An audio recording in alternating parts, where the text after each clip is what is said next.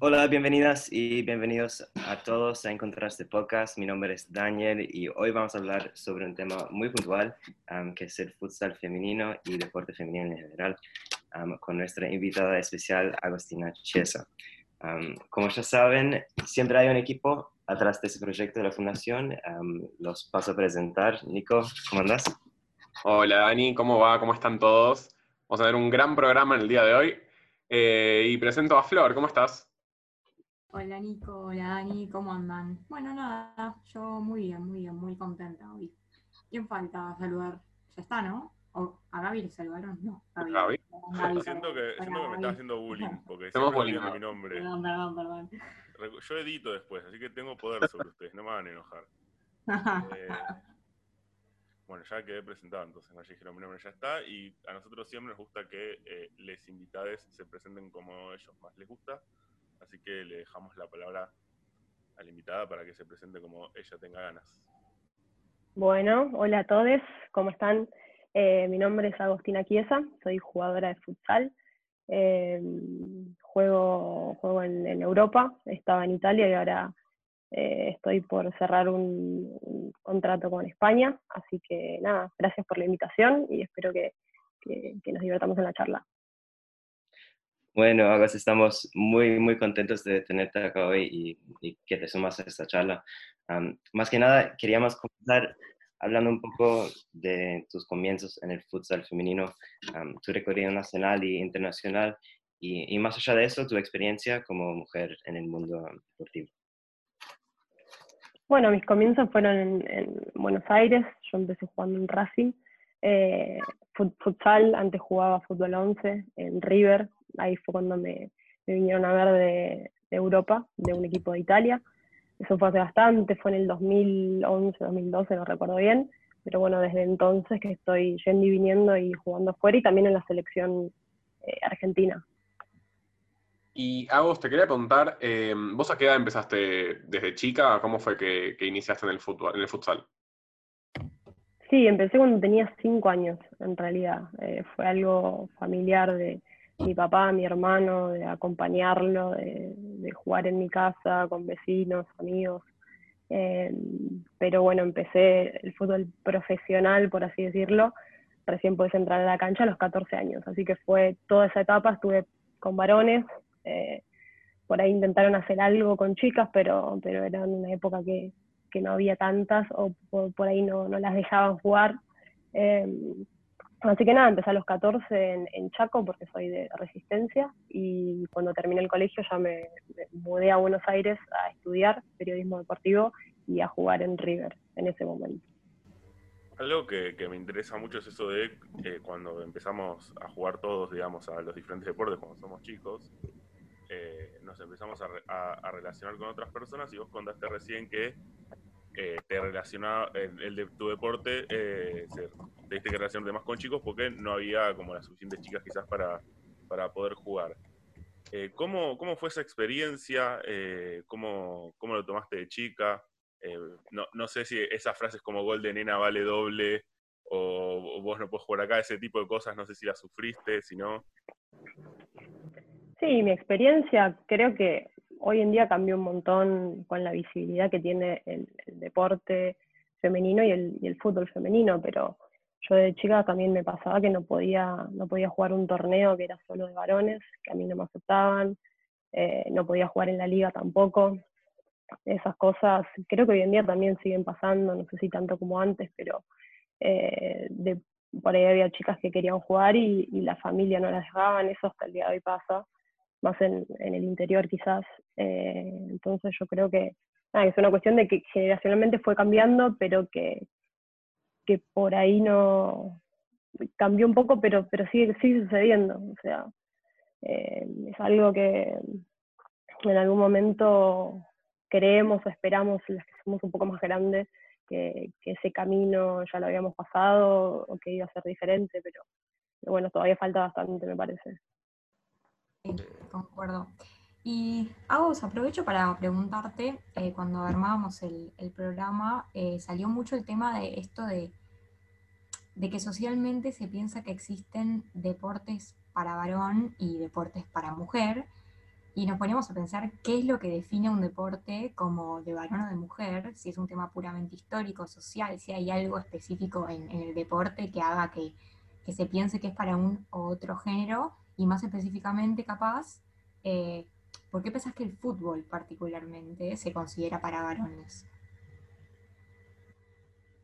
Sí, bueno, eso es algo, son, pensamientos que, es de lo que estoy hablando, que hay que cambiarlos. Eh, creo que es una cuestión también de, un negocio que, vende mucho más quizás el fútbol masculino hoy en día que el fútbol femenino, pero también es algo que, con el tiempo tiene que ir cambiando. Por ejemplo, no sé, pasó con el hockey en un momento, con las leonas que no las conocían nadie, no las conocían o no eran tan conocidas, el deporte tampoco, y ellas solas a base de esfuerzo, de entrenamiento, de, dejar un montón de cosas de lado, se hicieron un camino, se hicieron campeonas de un montón de cosas, se hicieron conocidas, sponsors que pudieron conseguir. Eh, entonces yo creo que es un proceso que, en algún momento va a pasar con el fútbol femenino también. Eh, ¿vos, ¿vos, pensás, digamos, que puntualmente en el fútbol, que estos últimos años tuvo como, hubo muchos avances en el fútbol femenino puntualmente acá en Argentina, eh, ¿Qué tanto crees que, influye el movimiento feminista actualmente, que, está como en auge estos últimos años? Creo que, fue muy importante. Creo que el, feminismo nos salvó y nos va a salvar. Eh, me parece que, que, bueno, que la, que la movida que fue el año pasado, creo el año antepasado, eh, hizo lo, lo, que el fútbol femenino y sea profesional o semi-profesional, porque yo no creo que, que cumpla con, con, todos los requisitos de ser profesional. Tampoco creo que el proceso se haga de un día para el otro. Eh, entonces creo que es semi-profesional, que faltan un montón de cosas, pero que el paso que se dio es muy importante para todo lo que viene, lo que tiene que venir después. Y... Ah, ah, dale, dale, Flor, dale. Em, no, que algo que también hablábamos mucho, no sé si compartís, que lo que yo suelo ver, eh, yo particularmente no juego, pero lo que suelo ver en amigos que juegan o en redes sociales, es como, hay, hay ¿pensás que hay como cierto acto de rebeldía en, el fútbol femenino? O sea, por lo menos en los inicios, cuando una, digamos, rompe un poco con esto de, de, cuál deporte le, toca, digamos, ¿pensás que hay como algo de rebeldía ahí, como un che mamá, quiero jugar al fútbol?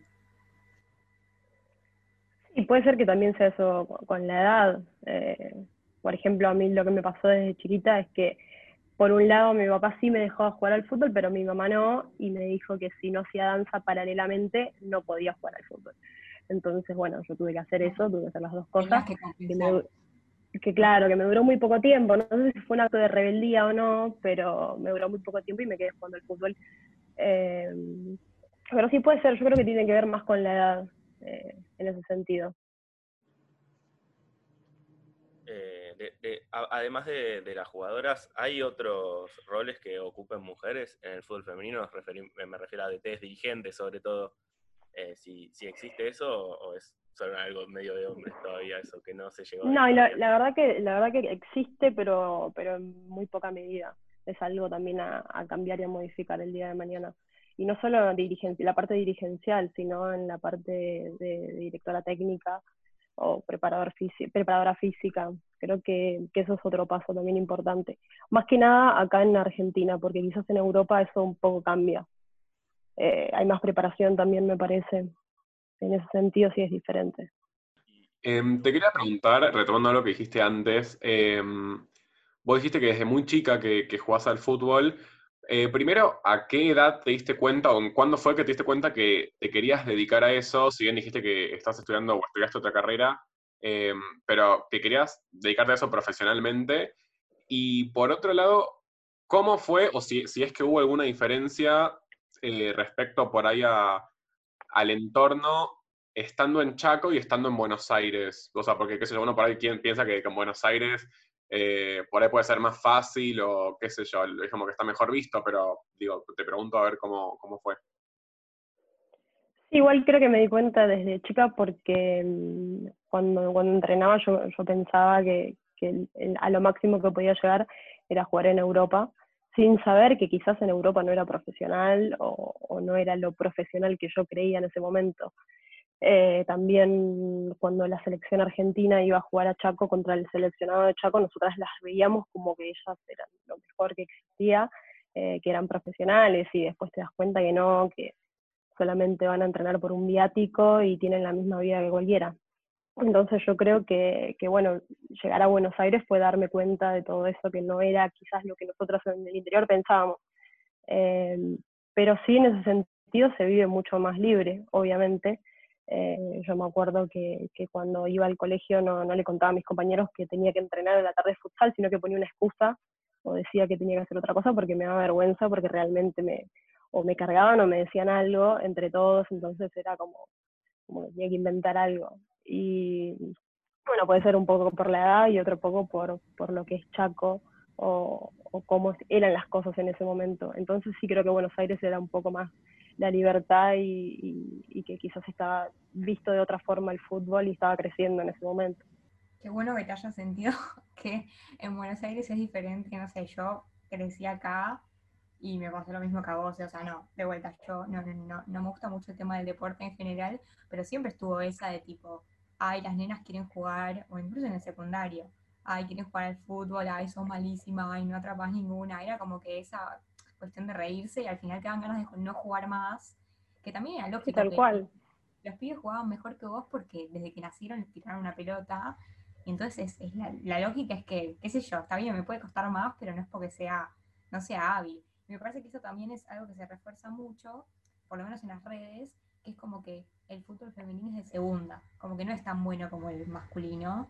Eh, entonces como que mucha gente dice, ay, no tienen público porque, eh, no sé, esto es, es, inferior, es más aburrido, escuché yo. Y es como, no sé, no sé qué pensás al respecto, pero es algo que yo escucho un montón. Sí, sí, es verdad, son comentarios que, que se escuchan y y, bueno, también es diferente el fútbol, el fútbol 11 con el futsal. Creo que el deporte que yo hago en este caso es mucho más, más dinámico. No sé si tuvieron la posibilidad de verlo o, de, no todo el mundo sabe eh, cómo se juega o las reglas o, por ahí no tiene tanta difusión como el fútbol 11. Pero es mucho más dinámico, mucho más divertido. Creo que, que es otra cosa ver el futsal que ver el fútbol 11. Pero sí, eso que decís es verdad. Eh, lo dicen por ahí si te pones a ver cada, cada, nota que sube cualquier medio de, la tele o, de Facebook, Twitter, lo que sea, los comentarios son increíbles, o sea, no, lo puedes leer. Eh, pero bueno, creo que es una cuestión de educación también y de tiempo, de que en algún momento eh, eso deje de pasar. Antes dijiste, eh, yo pensaba que en Europa iban a ser todos muy profesionales y quizás, eh, lo dijiste con un tono, quizás no me encontré con todo el profesionalismo que, esperaba.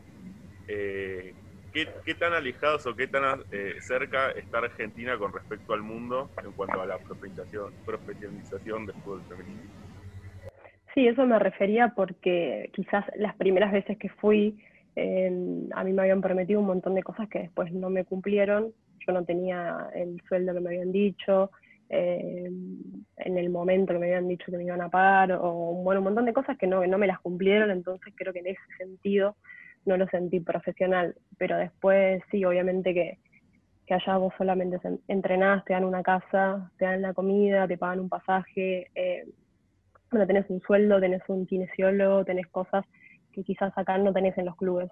Eh, te pasan a buscar para ir a entrenar, te traen a tu casa de nuevo, solamente tenés que entrenar y nada más, es lo único que tenés que hacer. Entonces, en ese sentido, se parece mucho más a lo que es el fútbol profesional, a lo que hacen los varones, por así decirlo, en, eh, acá en, Europa, en donde sea. Eh, obviamente que los sueldos no se pueden comparar, no, no, es imposible compararlos, pero, pero en ese sentido sí es, es mucho más profesional. Em, te quería preguntar, ¿cómo, Acá en Argentina eh, entiendo que las jugadoras, no sé por ahí cómo es en el futsal, pero te puedo preguntar también, eh, como que están organizadas, digamos, eh, cuando para, estas situaciones como el año pasado, que ahora te vamos a preguntar un poquito más,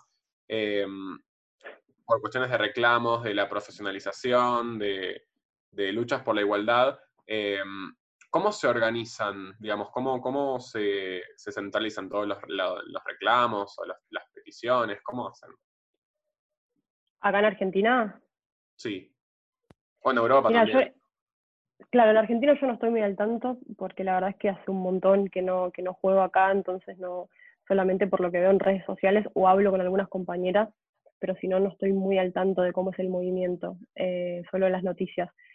Pero en Europa sí sé que, que tanto en, Italia como en España hay una organización, o sea, ellas tienen, vos hay, hay algunas que, que tenés que pagar por año tanta plata y ellos se encargan de, de, hacerte la parte, eh, si necesitas, algo, necesitas tener un abogado, si no te cubren una lesión, eh, lo que tenga que ver con la seguridad social.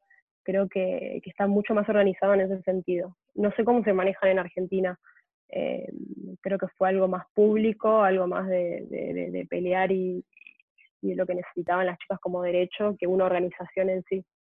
Algo que yo noté mucho también es que en los últimos años hubo como este revuelo, como vos decís, bastante público, de tipo un montón de jugadoras en las redes contando sus experiencias desde el lado del entrenamiento, que nada, el ejemplo que damos siempre es como que, bueno, a, la, selección masculina, poner igual la parte masculina, no tengo mucho vocabulario, em, le dan la mejor cancha y las pibas, bueno, que entrenen en, en el la cancha en construcción que está al lado, que no se usa hace, no sé, eh, también tipo, qué sé yo, todo, los, los espacios, el financiamiento.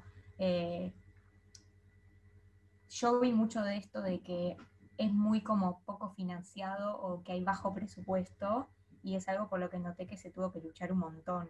Sí, obvio, sí, y creo que, que, faltan un montón de cosas. Eso que decís de los entrenamientos de las canchas, lo vivimos, lo vivimos siempre, pero también creo que tiene que haber una, una gestión de que, de, que la gente que esté atrás de un, de un grupo de, de, fútbol, de futsal, lo que sea, esté capacitada, tengan, no sé, los mismos cursos o, o que todos sean profesionales eh, en, en, lo que van a, porque no sé, quizás una chica de, de 12, 13 años que capaz está empezando a jugar futsal y necesita un tipo de entrenamiento que no lo puede dar cualquiera.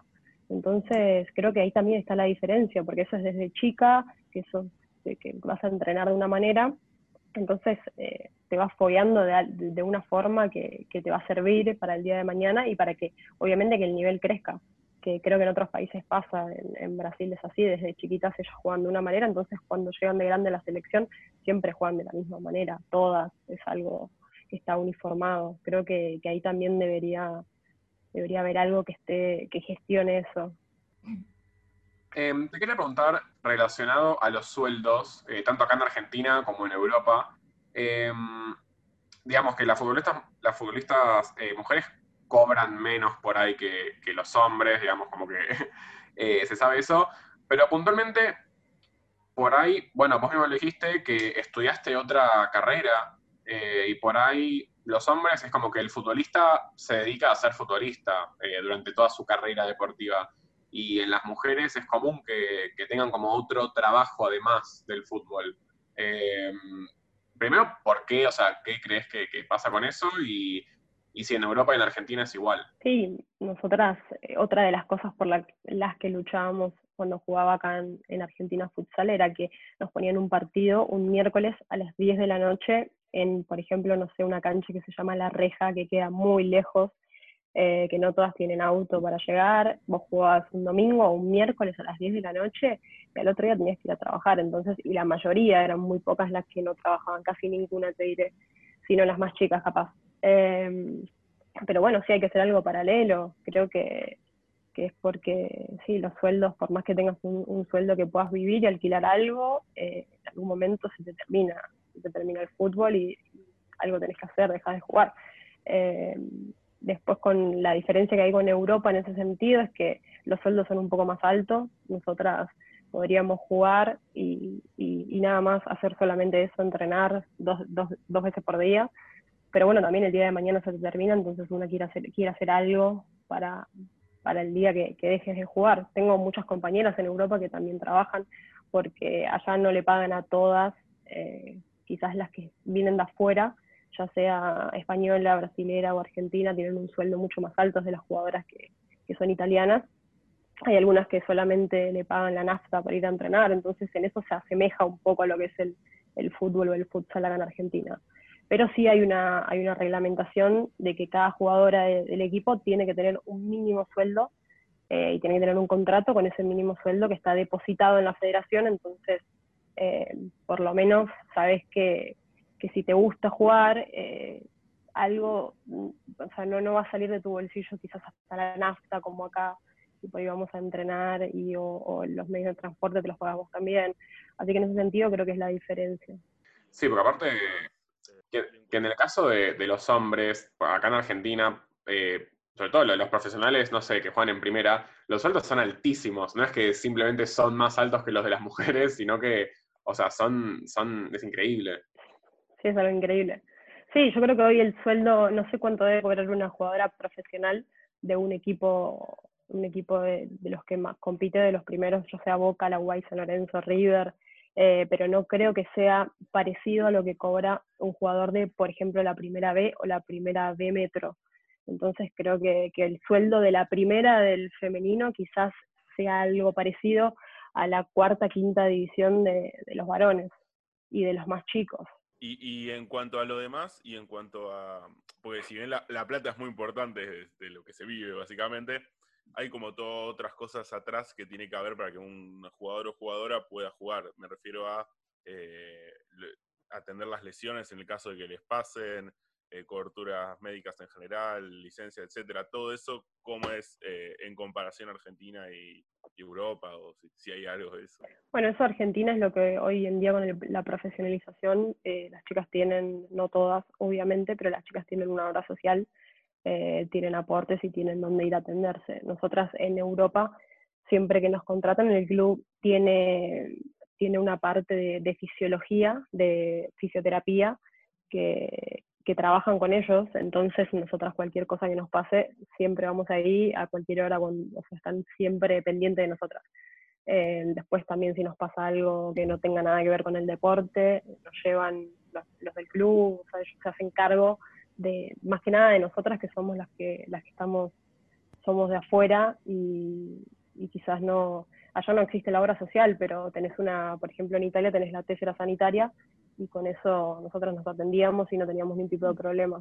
Nosotros tenemos eh, una sección en, este, en nuestro podcast eh, que es el Observatorio de Redes, en el que agarramos algo que anda girando ahí por Twitter y, lo comentamos. En este caso, no sé si Flor, no sé si te agarro desprevenida. Eh, no, no, tengo acá, tengo acá. ¿Tenés? Pero nos va a leer un tweet que, encontramos que nos parece bastante interesante. Voy a leer dos tweets. Uno es que va por este lado que estábamos hablando y que te quiero preguntar sobre esto. Y bueno, para, voy, a arrancar por este. Es un tweet que dice, es totalmente inviable el sueldo mínimo que piden en el fútbol femenino. No tienen público en los estadios ni audiencia suficiente, por lo tanto pocos beneficios y pocos patrocinadores. Esto es lo que pasa por querer meter el fútbol femenino con, con calzador a la gente. Bueno, más allá del final, nosotros dimos muchas vueltas charlando el tema sobre ese círculo vicioso de no les pagamos más porque no hay patrocinadores, no, porque la gente no lo ve. Pero a su vez, el hecho de no pagar más o de no financiar hace que la calidad baje. Y es como este círculo vicioso que muchas veces los clubes se agarran de eso para decir, bueno, la selección femenina cobra menos porque vende menos, ponele. Y te quería preguntar, en base a este tweet, ¿qué pensás vos ¿Cómo pensás vos que se puede romper como este círculo eh, que, te contaba? Sí, es verdad que es un círculo. Por ejemplo, te, cuento, nosotras en, la selección de futsal, lo que hacemos es tratar de, organizar eventos con las más chicas, entonces convocamos a las más chicas que vayan con sus padres, eh, que nos hagan preguntas, así viene también algún medio de, comunicación para traer sponsor, para que quizás no es algo que deberíamos hacer nosotras, eh, pero bueno, sabemos que, es una forma de aportar al deporte, de, que crezca de alguna manera, y yo creo que es esa la, forma de, tener sponsors, de, bueno, ahora el torneo se llama Rexona, entonces es una marca que se acercó al, fútbol femenino, hay muchas chicas que, tienen eh, patrocinio de Nike, de Adidas, cosas que antes no sucedían, pero sí, es verdad que es un círculo. Eh, yo creo que, que va a crecer en el, en el momento que, que, las pequeñas cosas que faltan se vayan modificando, como lo que yo te digo de, de, tener entrenadores que estén a la altura o que te puedan hacer crecer, porque también si querés la selección, como pasó con el Mundial, después de, del Mundial, de que las chicas hicieron un buen papel sin apoyo, porque, porque estaban sin apoyo, por más que se vengan entrenando, no, no, siempre fue así, entonces creo que si ellas pudieron hacer un buen papel, entonces eh, tuvieron visibilidad y de ahí se hicieron, se hicieron conocidas. Entonces hoy en día capaz una chica ve, ve fútbol femenino y ve a una de las jugadoras de fútbol femenino y no capaz un jugador. Eh, entonces creo que la manera es esa, es tratar de, de, haber una, de, visibilizarlo, de tener gente que tenga muchas ganas de trabajar, de crecer, de, acompañar al fútbol femenino. Eh, y bueno, no tanto la gente que, comenta por internet, pero bueno, eso va a pasar siempre. Va a pasar en el masculino, en el femenino, en cualquier, en cualquier lado, eso sí. Sí, obvio, obvio. Y para pegar el otro tweet, el otro tweet es algo muy raro, de lo que yo no tenía idea, capaz vos sabes más, que dice, el embarazo ya no es lesión en el fútbol femenino profesional. La AFA confirma que las jugadoras conservarán su empleo y remuneración durante ese plazo. Me sorprendió mucho porque no sabía que se consideraba una lesión el embarazo y mucho menos que no les pagaban. O sea, en cualquier laburo te pagan, bueno, cualquier laburo más o menos. Bueno, sí, sí, eso yo creo que cambió con el tema de la profesionalización y con los contratos que firmaron. Eh, creo que habrán puesto una cláusula que tenga que ver con el, embarazo, pero obviamente que antes de eso eh, no, no pasaba. Tengo compañeras que se han quedado embarazadas y solamente dejaron de entrenar, obviamente que dejaron de pagar, por ahí sí te lesionabas, si no podías entrenar también te dejaban de pagar. Que yo te digo, a dejar de pagar es un viático que te dejan de pagar, que quizás te alcanzaba solamente para tomar un colectivo, ir a entrenar y nada más.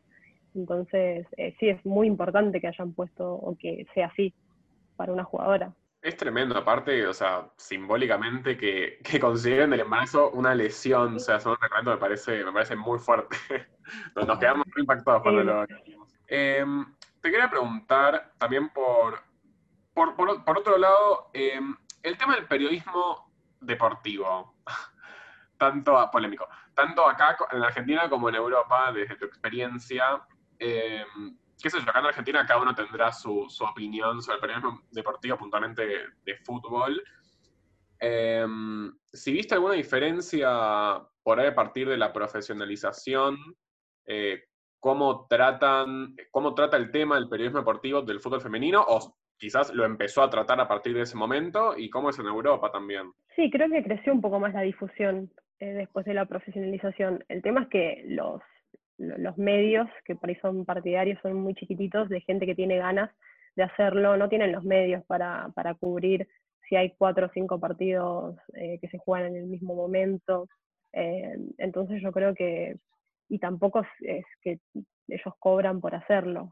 Eh, creo que, que, no hay un, un, medio que sea puro y exclusivo de fútbol femenino, ya sea futsal o ya sea de once, que cobre por hacer ese trabajo.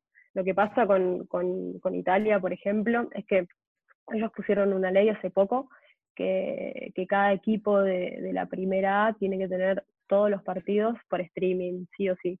Eso fue el año pasado y después el próximo año lo tenían que poner con un comentarista. Entonces eso hace que los partidos estén siempre televisados y que vos si lo querés ver, si el equipo lo quiere ver porque el, el fin de semana que viene se tiene que enfrentar contra alguien, tener el partido donde lo pueda analizar son cosas que está, es una organización que está bien, está bien hecho, que, no es tan complicado hacerlo quizás. Eh, ¿qué, es lo que sentís que falta para que el fútbol femenino termine de profesionalizarse y de que eh, llegue al mismo nivel que el masculino, ¿no? que, debería, deberían de, estar al mismo nivel? ¿Qué falta para que pase eso? Creo que falta un montón de tiempo, un montón de cosas. Eh, creo que es un buen camino eh, lo que hizo el feminismo en todo el mundo, eh, en todos en realidad. Pero creo que falta apoyo de, sponsors, que las chicas eh, no tengan que a veces dejar el colegio o dejar el trabajo para poder ir a entrenar. Em, creo que falta eso, que sea un poco más, que tengan otro tipo de apoyo no solamente las ganas de, representar un club importante o de representar a la selección. ¿Sentís que estuvo cambiando en esos años y que va a cambiar? Sí, yo creo que sí. Creo que, la, profesionalización fue como un paso importante, pero no completo, porque que hayan puesto que por equipo tengas ocho contratos profesionales cuando un equipo tiene mínimo o debería tener mínimo 22 jugadoras. Entonces, eso no es ser profesional, sino semi-profesional. Pero bueno, si no existía eso, era mucho peor. Entonces, creo que, que, fue muy importante, pero que no se puede cambiar de un día para el otro. Entonces, creo que tiene que ir de a poco, que por eso, por eso es un proceso. ¿Y Yo quiero cambiar de tema, pero no quiero... Ah, está bien, no, no, porque voy a cambiar de tema, así que no, no, no, Dale, nomás. Bueno, listo, lo cambio. Ya está. Ya tuviste tu oportunidad. Eh, yo te quería preguntar un poco por eh, los valores del fútbol femenino, porque yo lo que veo mucho, lo que noto mucho es que hay una, no sé cómo decirlo, pero hay un reclamo común, esto de que siento que una termina el partido y más allá de que el otro equipo, eh, la jugadora del otro equipo fue como tu enemiga en el partido, no sé cómo, cómo decirlo, tu competencia, siento que hay algo como que las une más allá del partido y que es esta, como esta especie de sororidad de tipo, bueno, pasamos por lo mismo, yo sé lo que te costó llegar a jugar acá y sé lo que me costó a mí y siento que eso, esa idea también hace que el fútbol femenino tenga un montón de valores y se ponga al hombre un montón de luchas. Eh, nada, lo vemos en los cantos que yo estuve viendo en YouTube, los cantos que se cantan en la cancha del fútbol femenino, que están bárbaros. Y te quería preguntar por qué pensás que se da esto de que el valor femenino tenga valores tan, tan lindos y tan buenos, digamos. Sí, igual creo que tiene que ver con eso que decís vos de la sororidad que tenemos entre todas, porque sabemos que quizás te pueden dar un poquito más, un poquito menos, pero que todas estamos en la misma. Eh, creo que el fútbol femenino, como, como viene tan de abajo y como es algo tan luchado, tan peleado, por ejemplo, yo cuando jugaba en Chaco, nosotras para pagar el árbitro, la cancha, eh, la ambulancia o el médico, teníamos que hacer pollos o empanadas. Entonces, cuando algo es mucho más a pulmón o cuando tenés que hacer un montón de cosas, creo que, el valor de lo que estás haciendo o de los logros que tenés es mucho más importante, que quizás no me pasaba eso en, en Italia, porque en Italia vos tenés un contrato y es más, mucho más eh, como un trabajo, o sea, vos te levantabas, te dan, tenías que ir a un restaurante a comer con todas tus compañeras, comías, te ibas a jugar, y todas jugaban siempre igual, no tenías, por ahí no te sentías bien o mal, no tenías, no es tan sentimental como si realmente el esfuerzo es tuyo. Creo que por eso más que nada es, la diferencia. Y como decía Flor también, eh, te quería preguntar un poco más por el tema de las canciones de cancha, que creo que es como todo un tema eh, que el fútbol femenino tiene como, como letras copadas eh, y el mensaje que dan es muy copado, lo, todo el cancionero de cancha. El masculino, mm, por ahí no tanto. Eh, eso, claro, es, eso, eso, digamos, tiene como todo una misma, un mismo origen, eh, como que no es casualidad, ¿no? No creo que sea casualidad también que esto de lo que mencionabas recién, de, la sororidad y el compañerismo, como que están, todos en la, están todas en la misma, digamos, eh, eh, por la causa. Sí, obvio, tiene que ver con eso. Con, mira, yo me acuerdo que cuando, cuando empecé a jugar en Racing éramos muy unidas, era un grupo muy unido, que había tres o cuatro chicas que eran las más chicas en ese momento, hacían muchas canciones eh, y que tenían que ver con cosas que vivíamos nosotras yendo a comer o, o, cómo era el grupo unido. Que había una que me acuerdo que decía, llegué a Racing con mi bolsito, botines medias y un pantalón. Era súper humilde, pero estaba buenísima la canción, entonces nosotros la cantábamos siempre antes de jugar, cuando íbamos a comer. Eh, creo que tiene que ver con eso, con cómo lo vivimos nosotras y cómo quizás lo vive un jugador profesional que nada, tiene llevan un bolsito así de chiquitito donde tienen un perfume seguramente, llegan, juegan, se duchan, le dan todo y se van a su casa, que tienen la comida lista, y bueno, son formas diferentes. Eh, eh, medio hablando de otra cosa, pero hablando de lo mismo, eh, te, quiero llevar un poco a otro tema, que es que, ¿por, qué sentís que quizás las orientaciones sexuales diversas en el fútbol femenino están mucho más permitidas que en el masculino?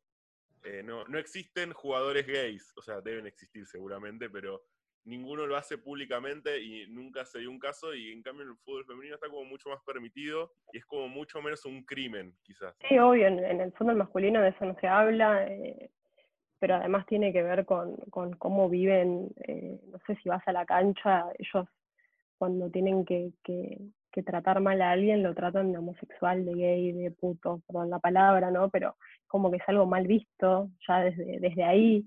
Entonces, eh, es, es, el machismo que se vive en el, fútbol, creo yo. Que no, no, no, quiere decir que no exista en el, en el fútbol femenino, porque, porque si vos vas a una cancha también escuchás cosas increíbles y barbaridades, pero bueno, eh, tiene que ver más con una educación y, con cómo se vive el, fútbol masculino. Claro. Eh, ¿Quieres decir algo? No. Em, te quería preguntar cómo, retomando lo que decía Gaby, em, sobre, sobre la, la, diversidad, digamos, sobre todo la, diversidad sexual en el fútbol, em, digamos que en el fútbol femenino hay como, es como más inclusivo que, que el masculino desde desde sus jugadoras eh, hasta como, como que, no sé, estaba más aceptado, más como naturalizado todo. Eh. Pero eso también fue una cuestión de tiempo, porque no, no, no fue siempre así. Eh, desde, desde chica yo, no, no, no era algo normal.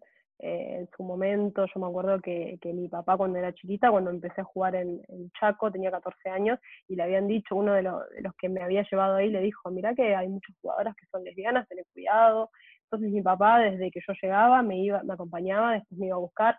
Bueno, esas son cosas que fueron cambiando. Hoy en día mi papá no piensa, así todo lo contrario.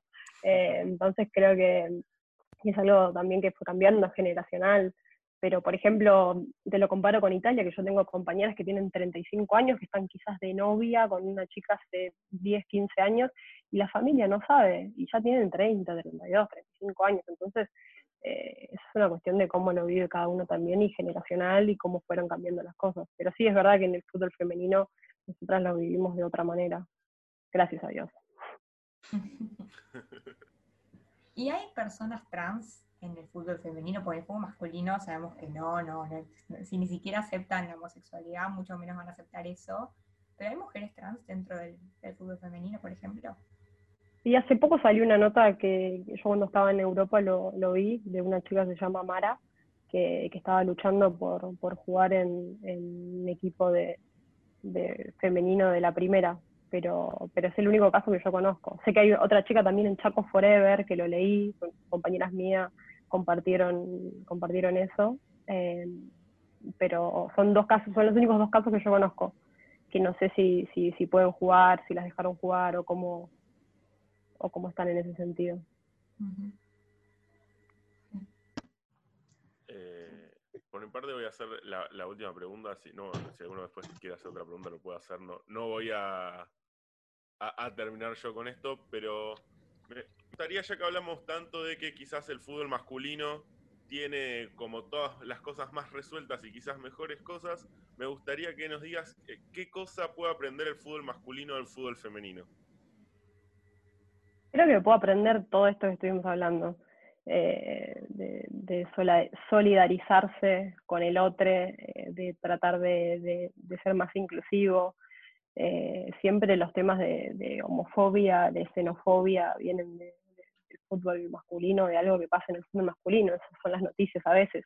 Entonces yo creo que puede, que puede, pero que también tiene que ver con una cuestión de educación, de, de por ahí los chicos cuando, cuando empiezan a entrenar, cuando empiezan en las inferiores, para llegar a un club de primera vos tenés que dedicarle mucho tiempo y muchos dejan el colegio, entonces eh, es una cuestión de educación también, si vos desde chico no tenés una educación, por ahí después tu, tu forma de actuar, tu forma de la violencia que se vive en el, en el, fútbol masculino, eh, creo que todas esas cosas podrían aprenderlo, no se puede implementar. Sí, concuerdo totalmente. Todos los valores, todo. Y yo ahora tengo una, una última pregunta antes que cerramos, eh, que era, ¿qué rol tiene tu, tu familia en, en, tu carrera internacional? Como, eh, debe doler que, que, vas, vas viajando en todo el mundo y, y, estás ahí tan lejos y quería preguntarte cómo, cómo sentís su, su apoyo.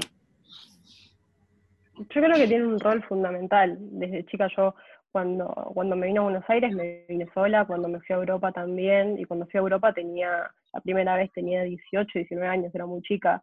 Eh, después todos los años, bueno, ya iba creciendo un poco más, ellos tuvieron la posibilidad, gracias a Dios, de ir a visitarme, de, de hacerse ese viaje para pasar conmigo las fiestas o lo que sea. Entonces es un rol muy importante, están pendientes todo el tiempo. Por ejemplo, ahora que que todavía no cerré dónde voy a jugar, eh, están todos los días llamándome para ver si tengo noticias, hablé con el presidente del club y bueno, eh, creo que es un rol muy importante. Y toda la gente que, que tuve al lado en este tiempo, no solamente mi familia. Seguro deberán estar felices, que, bueno, orgullosos que, que vas a España, ¿no? Y ahora están contentos porque es un país que no lo conocen tanto, entonces siempre estuve en Italia, para mí también es rarísimo eh, ahora ir a jugar a, España, pero, pero es una cosa que lo quería hacer porque es uno de los mejores futsal del mundo, entonces ya terminando mi carrera o ya en una etapa en donde no, soy tan chica, creo que, era algo que lo quería hacer. Y jugar en un equipo de la primera de, de, España para mí es importante, además estoy por hacer con el curso de técnica que, que son tres niveles y lo voy a empezar este año, así que creo que, que es muy importante. Wow, qué increíble. Bueno, gracias por, por, participar y por tu tiempo y, y, tu buena onda. Y bueno, como dijiste que, que ya te vas a Nueva Europa, obvio que te deseamos lo mejor del mundo y esperamos tener muchas noticias sobre vos y, y tu carrera, ya, ya que seguro vas a seguir causando mucho orgullo a los argentinos y argentinas. por favor, si, si tienes ganas, déjanos una red social donde personas pueden seguirte. Bueno, no, gracias a ustedes por invitarme, por, por ser parte de la diversidad. Eh, me gusta hablar siempre de estos temas, que no sea una charla tan, tan común como las que hacemos siempre, hablando de algún equipo o, del COVID, que ya todo el mundo supongo que está cansado. Así que me gusta esto de, la diversidad, hablar un poco del machismo, del fútbol femenino, del futsal, que quizás no es tan conocido como el fútbol 11. Así que bueno, les agradezco a ustedes y les dejo mi, mi Instagram si quieren, Agostina arroba Agostina Chiesa. Así que nada, te agradezco un montón. Bueno, gracias. A vos yo también aprovecho para dejar las redes de la fundación. Eh, nos pueden encontrar en Facebook, que es Encontrarse en la Diversidad, Instagram y Twitter, arroba encontrarse, página web en ladiversidad.org.ar y el mail info arroba en ladiversidad.org.ar. Bueno, muchas gracias. Bueno, muchas gracias a vos y hasta la próxima.